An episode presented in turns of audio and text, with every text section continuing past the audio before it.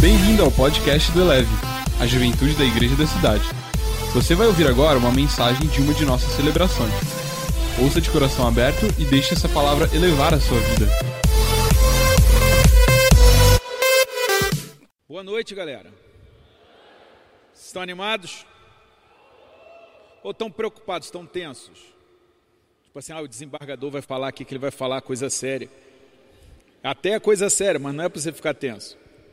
Você está na casa de Deus, você está no lugar mais especial que existe na face da terra, onde passarinho encontrou casa, as andorinhas ninho para si, e nós encontramos a casa do nosso Pai. Se a casa do Pai já é bonita, imagina quando é uma casa assim, desse tamanho, dessa beleza, com essa arquitetura. Qualquer igrejinha, a menor que seja, três por três, é casa de Deus. E aqui também é a casa de Deus. Eu quero dizer da minha alegria de estar aqui. É sempre para mim extraordinário vir na igreja da cidade. É sempre extraordinário estar perto do pastor Carlito Paz, sempre extraordinário estar perto do pastor Madaleno. São pessoas que me inspiram, que eu gosto muito de estar perto deles. E nós temos uma conversa, eu deixei algumas perguntas, se você prefere ter autonomia, liberdade ou se você prefere ter segurança. Se você prefere um pássaro na mão ou dois pássaros voando. O que que você quer ser quando você crescer? Eu sei que nós estamos em tempos difíceis para todos. E você que é jovem, que ainda está nessa fase de construção da vida profissional e junto, provavelmente também com a construção da vida afetiva. Então você está num mundo confuso, um mundo caótico, um mundo cheio de problemas, onde empresas e empregos estão evaporando e no meio disso tudo você fala: e eu no meio dessa confusão? O que que eu faço? Como eu pago minhas contas? Como eu consigo casar? Como eu consigo ter meu carro? Ou, quando menos, quando eu consigo dinheiro para pagar o Uber? Eu sei que não está fácil para ninguém e talvez esteja ainda mais difícil para você. E no meio desse cenário caótico, eu quero trazer para vocês algumas perguntas, algumas certezas, algumas histórias, alguns textos. E se você ficar assustado e falar isso vai levar muito tempo, eu quero dizer que você vai ter que aprender a lidar com isso. Você pode levantar e sair a hora que você quiser, você é livre. Mas eu preciso falar algumas coisas para você, porque eu estou absolutamente convencido que Deus quer falar com alguém aqui. E aí você se pergunta: será que eu sou esse alguém? Eu não sei. O que eu posso vir aqui é entregar a mensagem. Mas se você que está aí, aqui no templo, ou acompanhando a gente pelo YouTube, ou quando estiver, porque muitas pessoas não vão assistir agora ao vivo, eu quero te dizer que você pode agora virar para Deus e falar assim: Deus, fala comigo. Deus, eu tenho perplexidades, ansiedades, preocupações, dilemas, e eu gostaria, Deus, que o Senhor falasse comigo. E eu te garanto que Deus está te ouvindo, e de alguma forma Ele vai te responder. Não sei de qual forma, porque Ele é múltiplo, Ele não tem uma fórmula única, uma receita única, porque Ele é um Deus criativo. Ele é um Deus extraordinário, um Deus que coloca no mar, no fundo do mar, onde ninguém vê, as criaturas mais extraordinárias. Um Deus que faz estrelas tão distantes que nós nunca vimos e mesmo assim são extraordinárias. Esse Deus é o Deus que se importa com você. E esse Deus eu acho, me trouxe aqui para fazer algumas perguntas para botar a minhoca na sua cabeça, para colocar dúvidas, talvez, porque os ateus não têm dúvidas, eles têm certezas, Deus não existe. Nós não, nós, cristãos, somos cheios de dúvidas. Você não precisa ter medo de você ter dúvida, porque só quem tem grandes dúvidas depois pode ter grandes certezas. Deus vai trabalhar nas suas dúvidas para que no lugar delas venham certezas. Uma certeza que alguém que não crê, que não se colocou à disposição, jamais vai conseguir viver. Então, é esse seu sofrimento, é essa sua tribulação, o lugar de crescimento que você vai ter. E aí vem a primeira pergunta: quem aqui prefere um pássaro na mão do que dois voando? Levanta a mão. Não tenha medo de me responder. O que, que você prefere? Segurança de ter algo seguro ou insegurança de não ter nada seguro? É normalmente essa pergunta. É a pergunta de um pássaro na mão, dois voando, não é uma pergunta de direito ambiental. Porque muitos aqui, eu fiz essa pergunta nas redes sociais, falaram assim: não, eu quero os dois pássaros livres na natureza. Não, não é disso que eu estou falando. Eu estou falando do provérbio. É melhor um pássaro na mão ou dois voando. Quem prefere um pássaro na mão, garantido? Quem prefere dois voando, levanta a mão. Vocês viram a diferença? Deixa eu contar uma coisa para vocês. Eu tive várias experiências muito interessantes na minha vida. Uma delas, e eu começo com essa história, foi a de um homem de oração, analfabeto, que negro, e ele tinha as marcas de ele passava tanto tempo de joelhos que ele tinha as marcas, dava para ver as marcas dos ossinhos dele, de tanto tempo que ele passava. E esse homem, eu costumava ir orar com ele, e várias vezes eu cheguei e eu levava comida para ele. Eu passava no supermercado e levava. E não foi uma nem duas, foram várias vezes que ele, quando eu chegava de manhã para orar, ele dizia assim: Meu filho, você acabou de trazer o almoço não tinha nada aqui em casa para eu dar para minha mulher e para os meus filhos. O primeiro choque para mim é um homem tão próximo de Deus ter tanta dependência da ajuda. Isso, isso me incomoda, isso me assusta.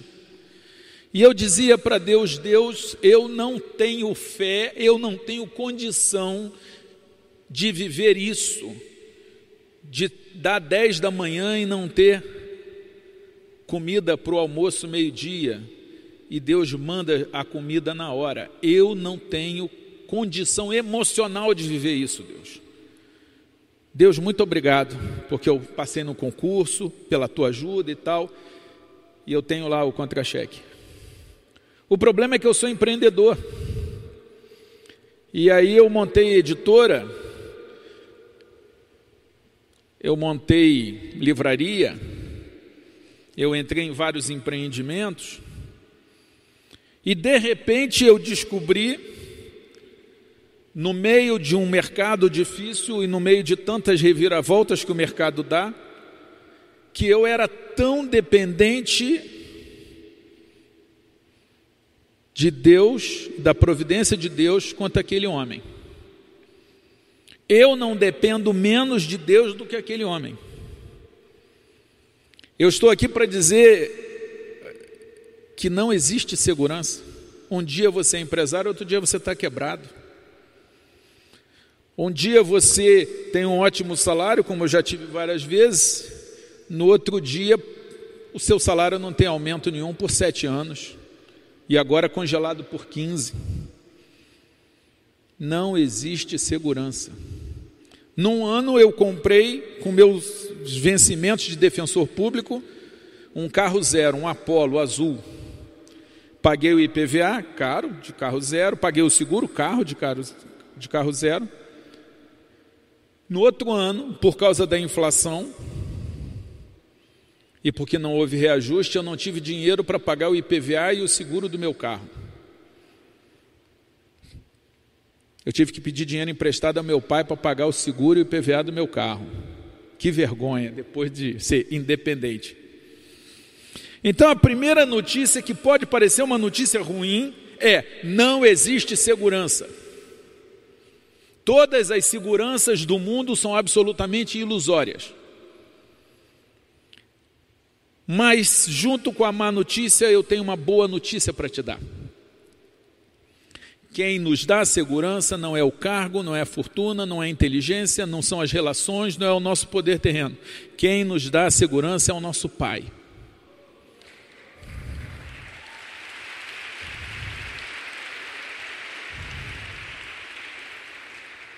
Quem segura a nossa onda é o nosso Pai.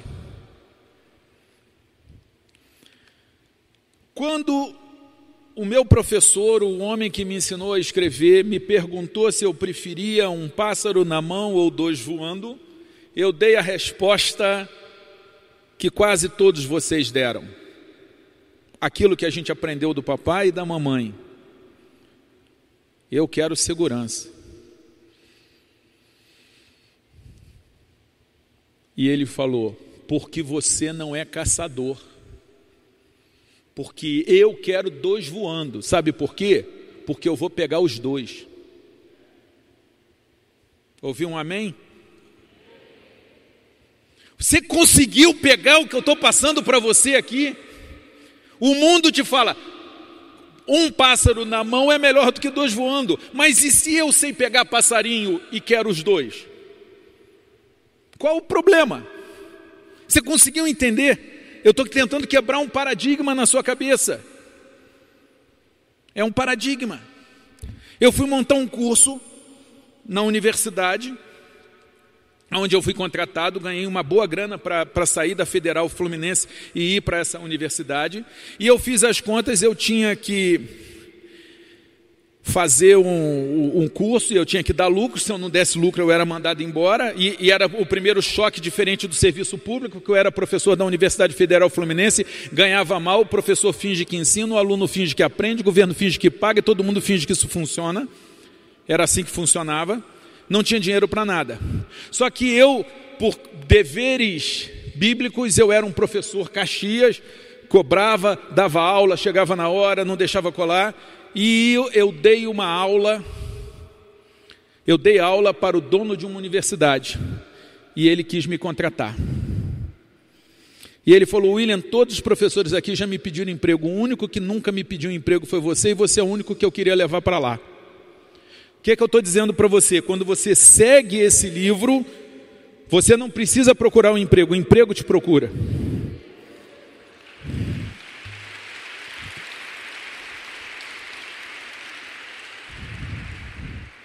Eu sei que para encurtar a história, eu fui para a universidade privada, Universidade Salgado de Oliveira, ganhando dez vezes o que eu ganhava como professor e recebendo uma luva, que foi aonde eu comprei a minha primeira casa, para me compensar pela perda do meu cargo efetivo concursado como professor de federal. E aí eu vou montar o primeiro curso e eu faço as contas e eu precisava de 40 alunos para pagar todas as despesas, a hora-aula, a luz, tudo. E eu fui fazer a propaganda e eu estava com medo, medo, você pode ter medo, de não dar 40 alunos e dar prejuízo. E aí o que, que eu fiz? Eu chamei os professores que eu já tinha selecionado e disse o seguinte: olha, para pagar o que normalmente se paga ao professor a hora-aula, que era uma boa, uma boa hora-aula, eu preciso de 40 alunos. Vamos fazer uma coisa, eu não sei se eu vou conseguir 40. O que o professor ganha é 15%, era a média do faturamento. Então a gente vai fazer o seguinte: eu vou pagar para os professores, a soma dos professores, depois divide pelo número de horas que cada um deu, eu vou pagar 15%. Se der 30 alunos, você ganha menos. Isso me dava segurança. Mas se der 50 alunos, você ganha mais. Então o que eu propus para os professores é arrisque-se comigo para diminuir o meu risco e em compensação, se der certo, você vem comigo. Essa foi a minha proposta. Você vai, não vai ganhar fixo, você vai ganhar um percentual que se der menos, azar o seu, nosso, se der mais, sorte sua, sorte nossa. Quem aqui, se fosse um professor desse curso, aceitaria essa proposta? Levanta a mão. A minoria. A minoria, gente, a minoria.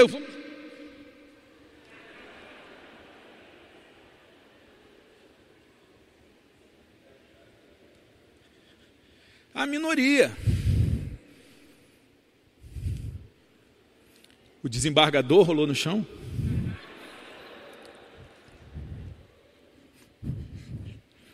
Mais alto que o meu cargo de desembargador federal é o meu cargo de servo de Jesus Cristo.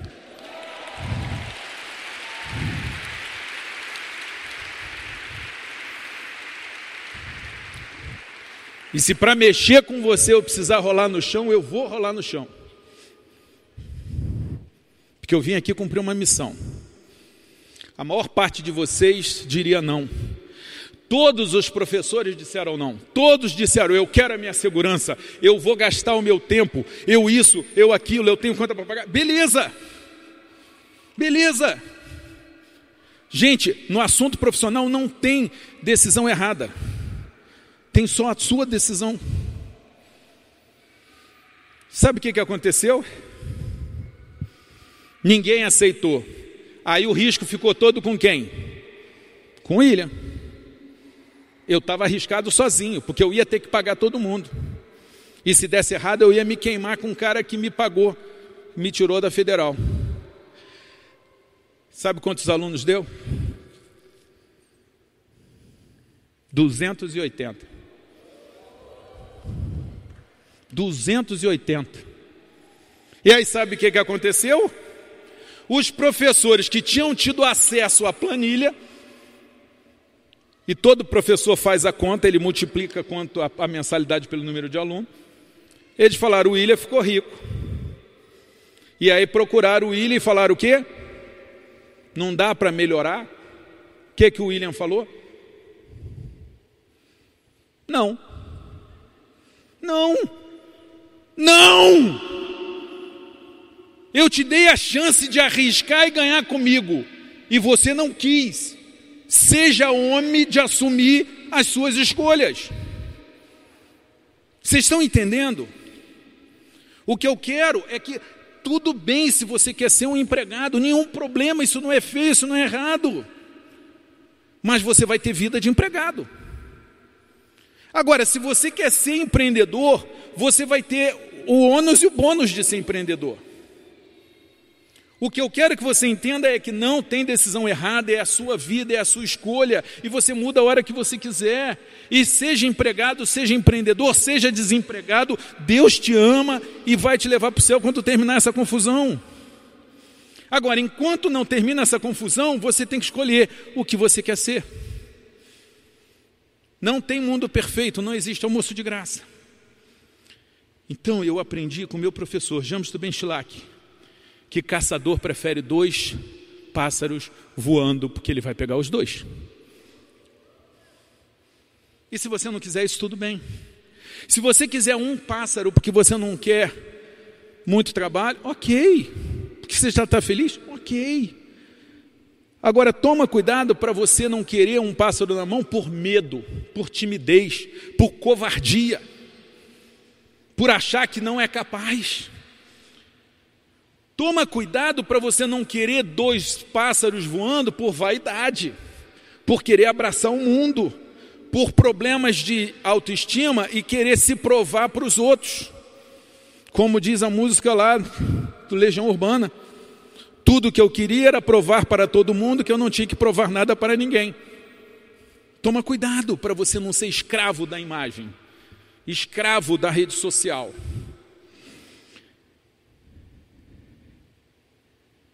Essa é a primeira pergunta.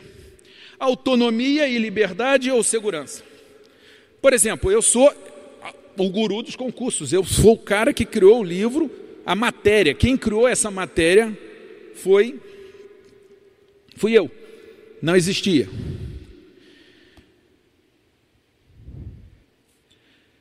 No concurso público, você tem segurança, todo mês tem salário, tem lá o vencimento mas não passa disso. Se passar disso, está errado. Aí vem uma pandemia, está garantido lá, todo mêsinho, caindo certinho. Agora, eu tenho amigo advogado que em uma causa ganha mais do que eu vou ganhar na minha vida inteira como juiz. Parabéns para ele. Corajoso pra caramba. Eu prefiro a segurança do cargo. Empreendo sim, mas em outros lugares. Mas eu sei que se tudo der errado, o leite das crianças está garantido. Vou empreender em outro canto. Mas eu quis a segurança do cargo. E você, o que, que você quer? Eu era dono, quer dizer, sou um dos donos da editora Ímpetos.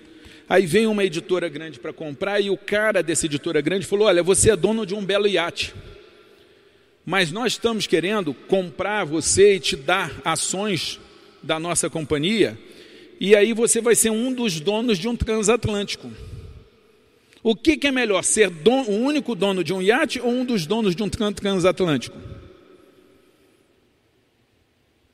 Pô, transatlântico vai mais longe, a piscina é maior. E eu comentei isso com um CEO, um cara interessantíssimo. Ele disse assim: Eu não quero ser dono nem de iate, nem quero ser dono de transatlântico. Isso dá muita dor de cabeça. Eu só quero ser o piloto do barco e ganhar por isso. Eu, caramba, eu não tinha visto essa hipótese. Você que está aí, você pode querer ser dono de uma empresa pequena, de uma empresa grande, ou de nada, você quer ser empregado, e está valendo. O que eu estou querendo dizer é que tem muitas opções. E aí, nessas opções, eu quero ler a Bíblia para você. O, o Josué, capítulo 18, verso 3, diz o seguinte. Não, não é Josué, desculpe.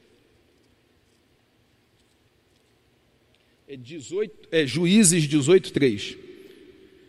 Quem te trouxe para aqui? O que você faz aqui? O que que você tem aqui? São perguntas que você devia se fazer. Quem te trouxe para esse mundo? O que, que você está fazendo aqui? Qual é o teu propósito aqui? Mark Twain diz que a pessoa devia ter dois aniversários. Um, o dia que ela nasce e o segundo aniversário, o dia que ela descobre por que, que ela nasceu, para que, que ela nasceu. E eu te pergunto, meu irmão, minha irmã, você já sabe qual é a sua missão? Ah, William, eu sei que a gente tem que fazer o que gosta. E eu digo, negativo. Hoje eu vou dormir longe da minha casa, longe da minha mulher e dos meus filhos. Eu não gosto disso. E mesmo assim eu vim. Porque eu gosto do resultado de vir. Esse negócio de fazer só o que gosta, a maior parte do meu tempo eu faço coisas que eu não gosto, mas que eu quero o resultado. Isso é outro paradigma que a gente tem que mudar. Aí vem mais outra pergunta: você prefere ser gerente do inferno ou faxineiro no céu? Outra pergunta: você prefere ser um peixe pequeno num lago grande ou um peixe grande num lago pequeno? Vamos ler mais a Bíblia. Provérbios 16, Provérbios 14, 4. Diz o seguinte: Não havendo bois, o celeiro fica limpo, mas pela força do boi a abundância de colheitas. Se eu não quero ter trabalho com boi, eu não tenho boi. Se eu tiver boi, ele vai fazer cocô, vai fazer xixi, vai ter que, que beber água, vai ter que dar alimentação, vai ter que tirar o carrapato. Boi dá um trabalho danado. Tem gente que prefere não ter o boi. Só que o boi ajuda a arar a terra. O cocô do boi é esterco. Ajuda a fertilizar a terra.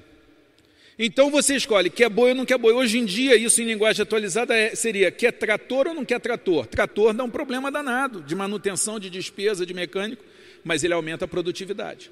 Na sua vida hoje, você quer trator ou você não quer trator? Outra pergunta, outro versículo, Provérbios 14, 4, anota para ler depois com calma. Provérbios 16, 3, confia ao Senhor as tuas obras e os teus desígnios serão estabelecidos. Confiar ao Senhor faz diferença. Outro versículo, Provérbios 22, 29.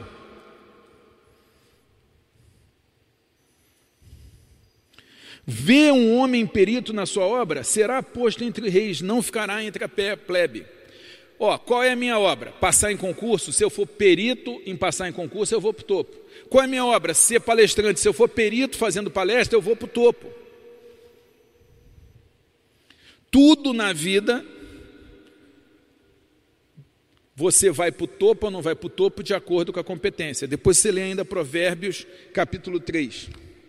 Outra pergunta: o que, que você vai ser quando crescer? Essa pergunta é feita a crianças e às vezes a adolescentes, mas eu queria te dizer que ela é uma pergunta que você devia se fazer todo dia, porque todo dia você pode crescer. Eu hoje sou um homem realizado, com currículo festejado, e dizem que eu sou um dos cotados para o Supremo Tribunal Federal.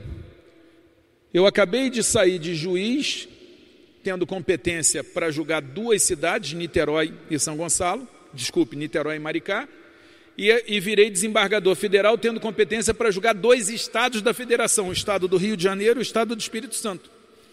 Eu cresci. O que, que eu vou fazer quando eu cresci? E se eu for para o Supremo, eu vou crescer mais? Não sei.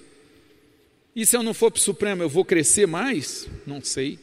Eu tenho que me perguntar o que eu vou fazer quando eu crescer, quem vou ser. Deixa eu explicar uma coisa para você. O que você vai ser quando crescer? Tem uma pergunta antes que é o que você vai fazer para você crescer. Porque se você não estudar, você não cresce. Se você não vencer os seus bloqueios e limites emocionais, você não cresce.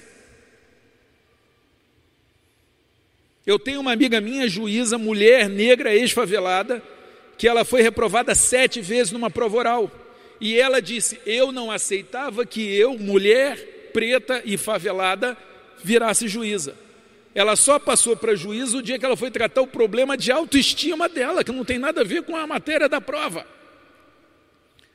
Muitos de vocês estão vivendo menos do que podem viver porque tem problemas emocionais que quem vai tratar é o psicólogo, é o psiquiatra, é o terapeuta, dependendo do caso, o pastor.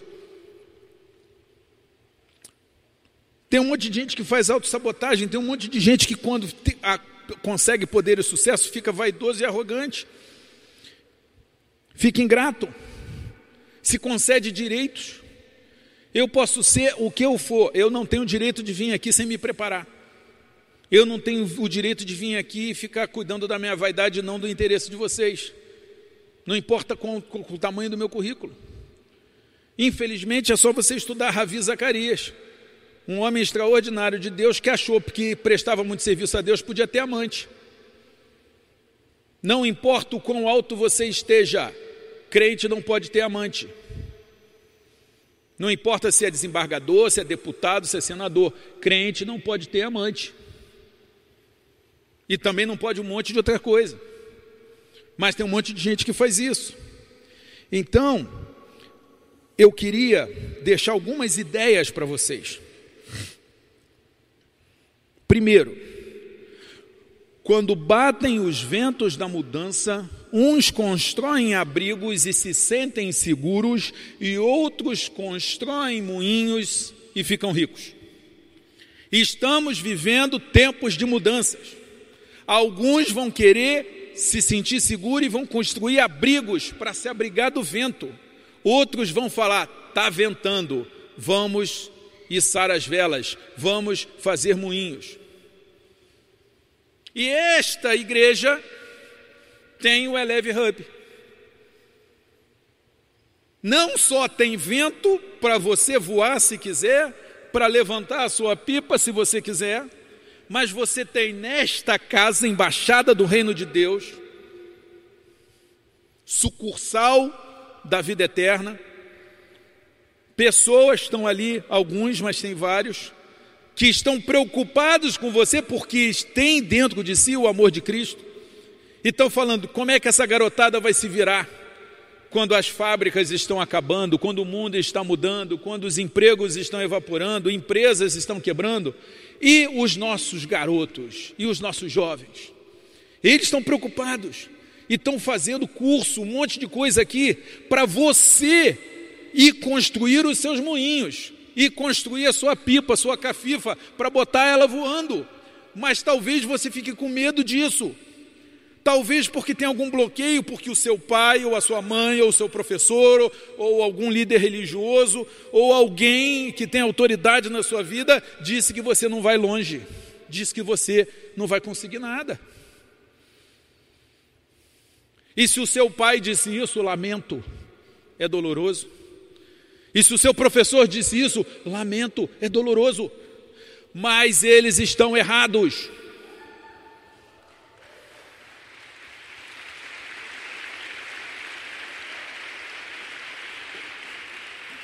Eles estão errados. Deixa eu falar uma coisa para você. Os navios se sentem seguros nos portos, mas não foi para isso que os navios foram feitos. Os navios se sentem seguros nos portos, mas não foi para isso que os navios foram feitos. Um navio que resolva navegar e se afaste da terra, haverá de se sentir seguro enquanto estiver vendo a terra. Mas se ele se apegar a essa segurança, ele jamais vai ver a terra do outro continente.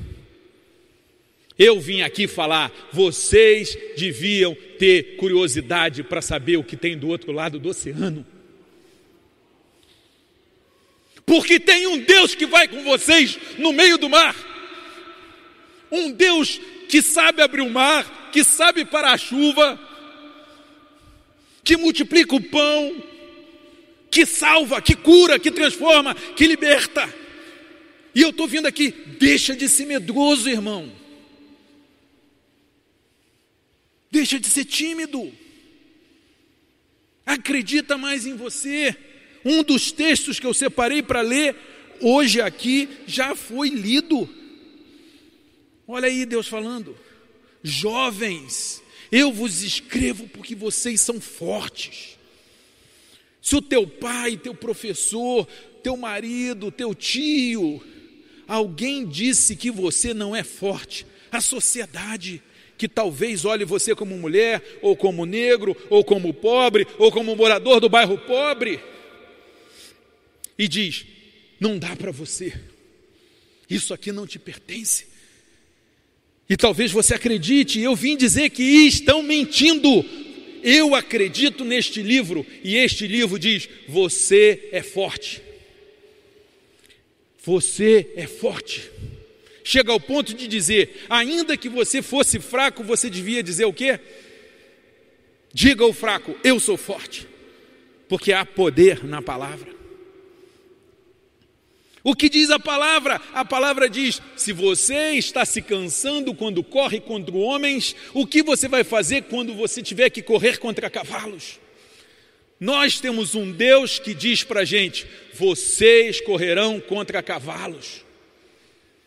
Vocês estão conseguindo tomar posse disso, entender que o mundo é muito maior, que a possibilidade é muito maior, que você tem que deixar de ter medo de, de, de, fazer a sua escolha, qualquer escolha. Quero ser funcionário de uma empresa, seja o melhor funcionário, seja o mais competente. Seja tão bom, tão capaz que você será o primeiro a ser promovido ou, em caso de crise, o último a ser demitido. Mas seja o melhor funcionário. Vai empreender? Empreenda. Tem uma ideia na cabeça? Vai fazer. Mas não fica fugindo da vida, não fica se escondendo do vento.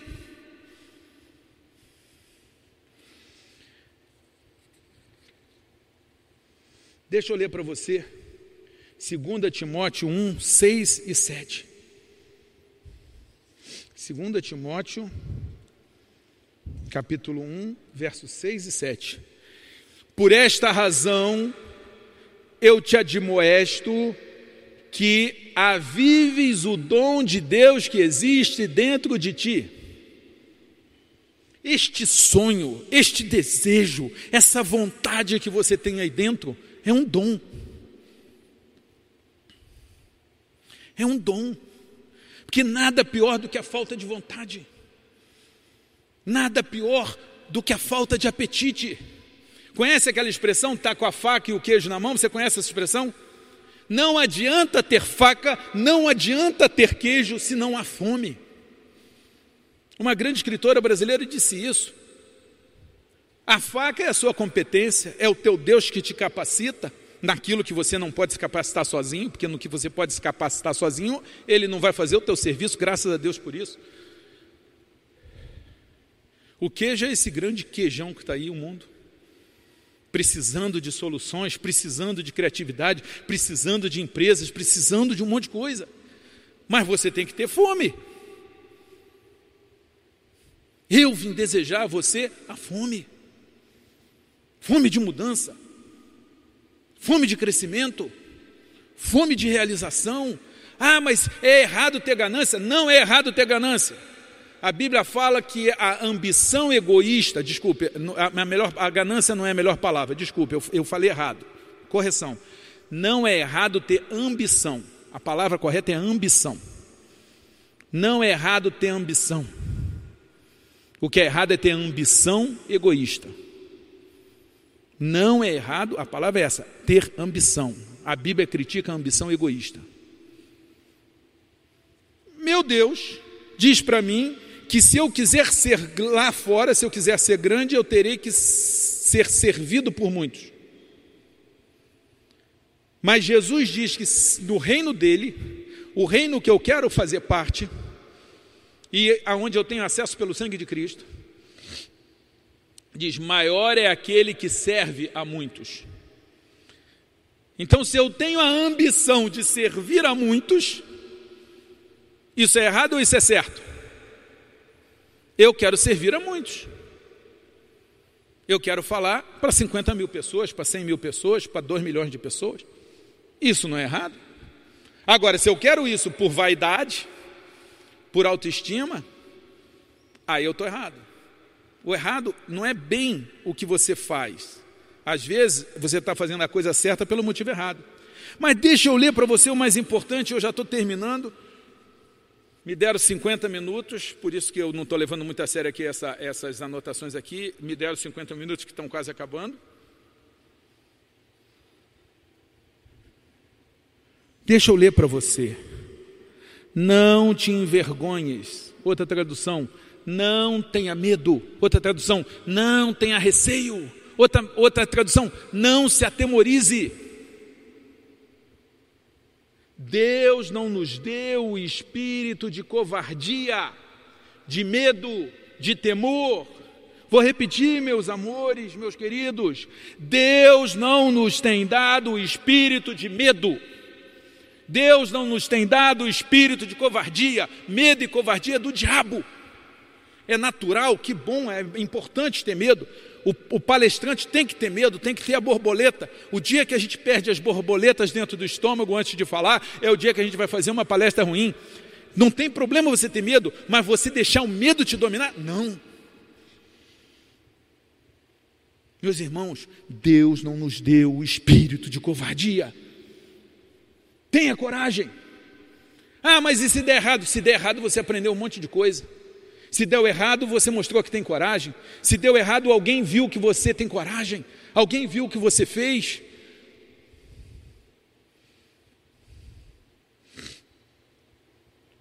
Não recebemos de Deus o espírito do medo, mas de poder, de amor e de moderação. De poder, de amor e de moderação, coisas que normalmente no mundo não andam juntos, poder e amor. Poder e moderação. Mas Deus nos ensina isso. E agora vou ler o texto que já foi lido aqui, 1 João 2,14, que diz o quê? Filhinhos, eu vos escrevi porque conheceis o Pai. Pai, eu escrevi porque conheceis aquele que existe desde o princípio. Jovens, vocês, jovens, eu vos escrevi porque sois fortes.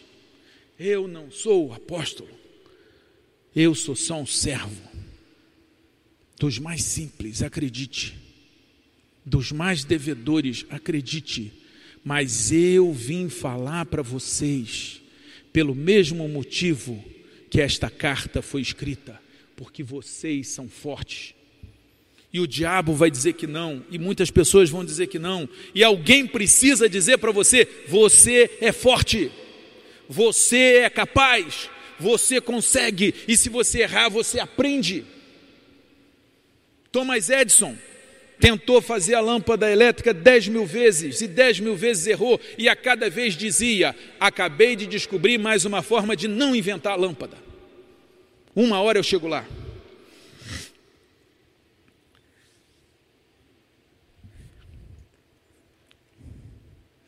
Meus amores, eu quero falar, eu tenho dez minutos ainda, vocês aguentam mais dez minutos?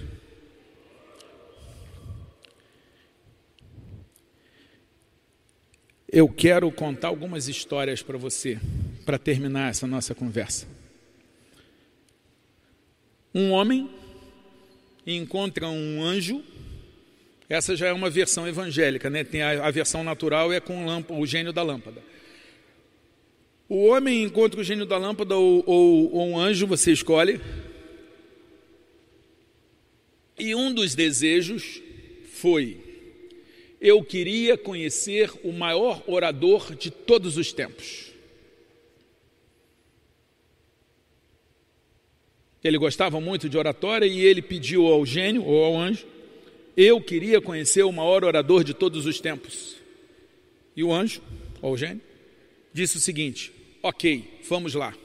E aí ele é transportado para um outro tempo, em outro lugar, e fica vendo um homem fazendo um sapato, remendando um sapato. E aí, quando a pessoa chega, fala: Ué, mas esse é o maior orador de todos os tempos? E o anjo responde: Sim. O único problema é que ele não teve coragem de falar em público. Ele seria o maior orador de todos os tempos. Tinha esse dom dentro dele, mas ele não teve coragem. Eu queria que você saísse daqui com a ideia de que você não pode ser como esse. Se você quiser ser um sapateiro, seja o melhor sapateiro, faça os melhores sapatos. Aliás, já foi dito, salvo engano por Martinho Lutero, não sei se foi ele ou Calvino, mas disse o seguinte: quando um homem está fazendo um bom sapato com qualidade por um preço justo, ele está louvando o Senhor. Então você não tem nenhum problema com o sapateiro. O problema é se você quer ser orador e vai fazer sapato. Quer fazer sapato? Faça os melhores sapatos. Aliás, tem uma história de sapato, nem estava aqui. O cara manda duas pessoas para vender sapato na Índia, dois vendedores. O primeiro vendedor volta e diz: Patrão, não vende sapato na Índia, não tem jeito, ninguém usa sapato. O outro manda um telegrama para o patrão e fala: Patrão, vamos ficar rico, ninguém tem sapato ainda. Quem é você na fila do pão? Quem diz que ninguém usa sapato e não tem venda ou quem diz ninguém tem sapato ainda? Quem é você, meu irmão? Deus diz que você é forte, Deus diz que vai contigo, mas você precisa ir, senão você vira o maior orador do mundo. Abdula. Abdula, no momento de sua morte, fica ansioso e angustiado seu melhor amigo, vendo o seu semblante conturbado, fala: O que está vendo, Abdula? E Abdula diz: Estou preocupado porque vou me encontrar com o Criador. E eu não tenho medo de Deus me perguntar porque eu não fui como Abraão, porque eu sei que eu jamais poderia ser como Abraão, pai de nações. Eu não estou preocupado de Deus me perguntar porque eu não fui como Moisés, legislador e libertador do povo, porque eu jamais poderia ser como Moisés. E eu também não estou preocupado de eu não ser como Maimônides, que compilou toda a legislação judaica, porque eu sei que eu jamais poderia ser como Maimônides, mas eu estou muito angustiado, porque eu estou com medo de Deus me perguntar: por que, Abdula, você não foi Abdula?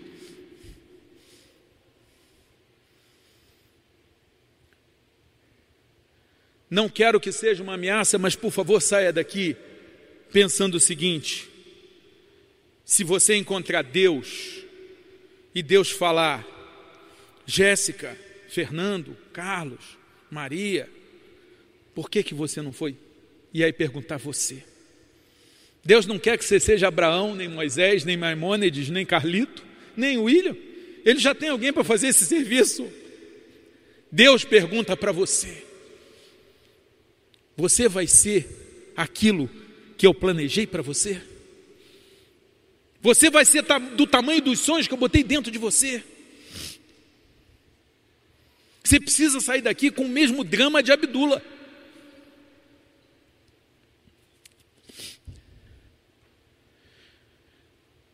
Última história.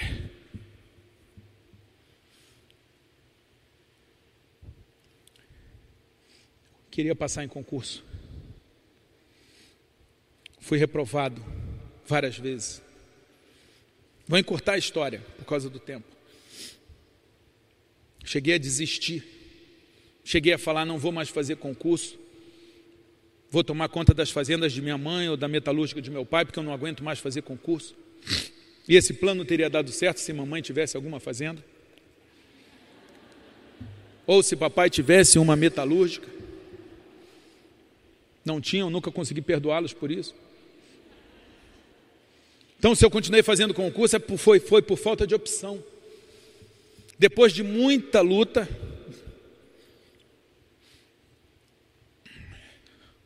Eu me lembro que orava, eu tinha certeza que na hora eu ia orar no meio da prova, o céu ia se abrir em glória, o próprio arcanjo Miguel, pilotando uma carruagem de fogo, chegaria e falaria assim: Toma, filho. E eu, obrigado, Miguel. E aí eu teria recebido de Miguel o gabarito certinho e só ia ter que copiar. Miguel nunca apareceu. Mas depois que eu li Provérbios, eu descobri que eu tinha que buscar sabedoria, eu tinha que transformar perito. E aí eu fui primeiro colocado em vários concursos. E eu procurava os caras que tinham passado em concurso, pedia ajuda, e eles falavam: se vira, dá teu jeito, porque esse é o modelo do mundo. Aí, irmãos, quando eu passo num monte de concurso, as pessoas começaram a me procurar. E o William, natural, humano, pecador, pequeno, diria para todos: vai estudar, se vira, porque é o que eu aprendi do mundo. Mas bem-aventurado aquele que não segue os conselhos do mundo, antes tem o seu prazer na lei do Senhor e na sua lei medita de dia e de noite, porque será como a árvore plantada do lado do ribeiro que vai produzir, que vai prosperar.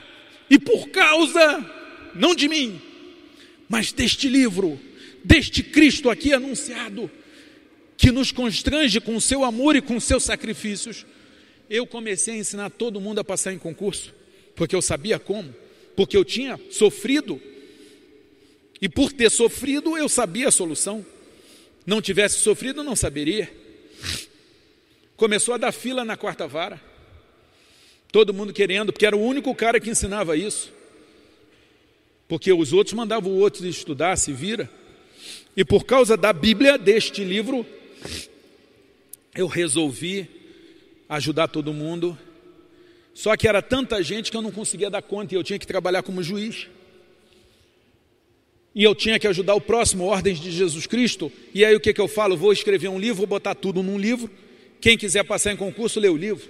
E foi o que eu fiz, escrevi o livro, 700 páginas, tudo que você precisa saber sobre como passar em provas e concursos. E nunca teve a quem perguntar, era o título do livro. Não, não toca, não me ameaça com música não, eu vou terminar daqui a três minutos.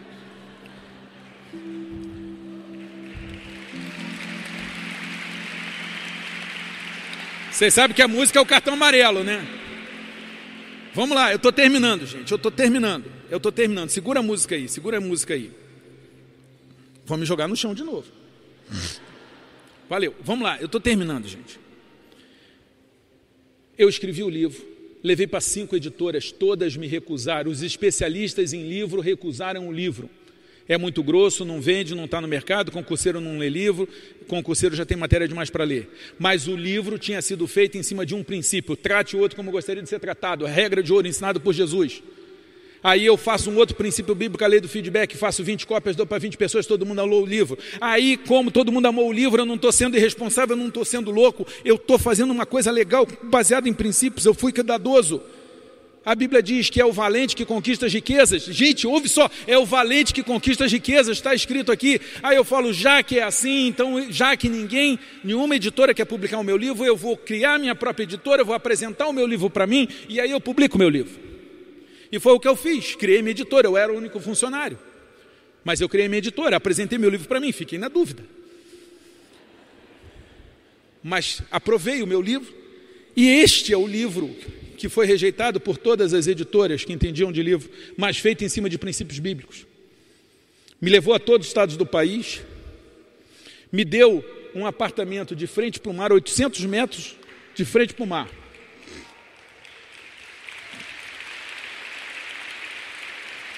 E falo, e falo isso não por vaidade, falo isso para provar minha tese. Este livro comprou o apartamento que eu moro, que é uma cobertura, de frente para o mar. E se você falar, ah, então você mora em cima desse livro, eu vou dizer não. Eu moro em cima desse livro. Esse que é o livro.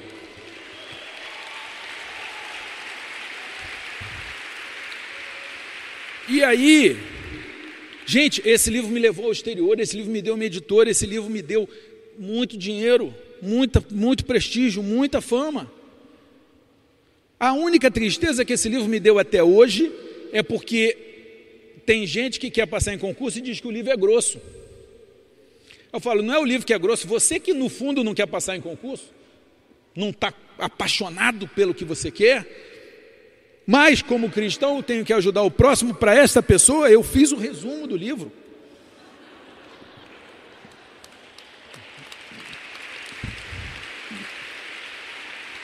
E aí depois, quando eu vim a ter sucesso em outras áreas, como palestrante, como maratonista, eu sou maratonista, como é, juiz, é, é, a, a, quarta vara, é, eu entreguei a quarta vara sem nenhum processo em atraso, ela produz acima da média, já foi estudada numa tese de doutorado, e por que, que a quarta vara funciona melhor do que as outras em igualdade de condições? Por causa desse livro, aplicado de forma laica e secular, mas por causa desse livro.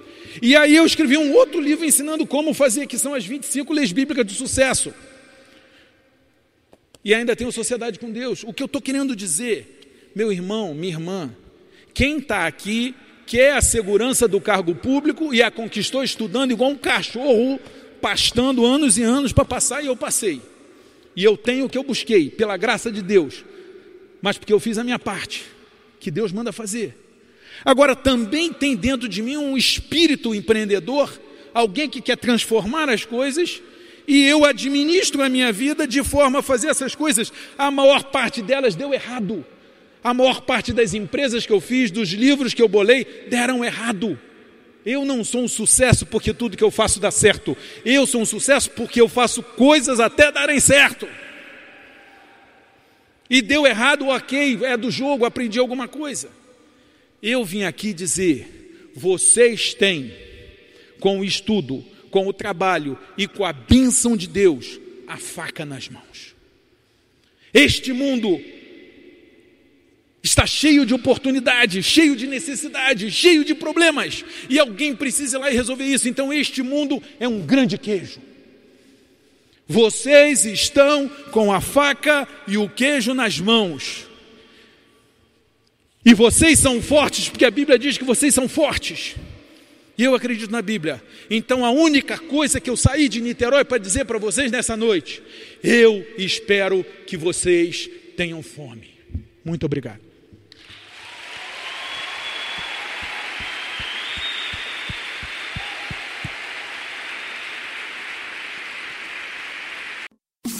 Elevou sua vida? Compartilhe. Se você quer tomar uma decisão por Jesus, ser batizado, servir no Eleve ou saber algo mais, acesse elevesuavida.com ou envie um e-mail para juventude@elevesuavida.com. Que Deus te abençoe.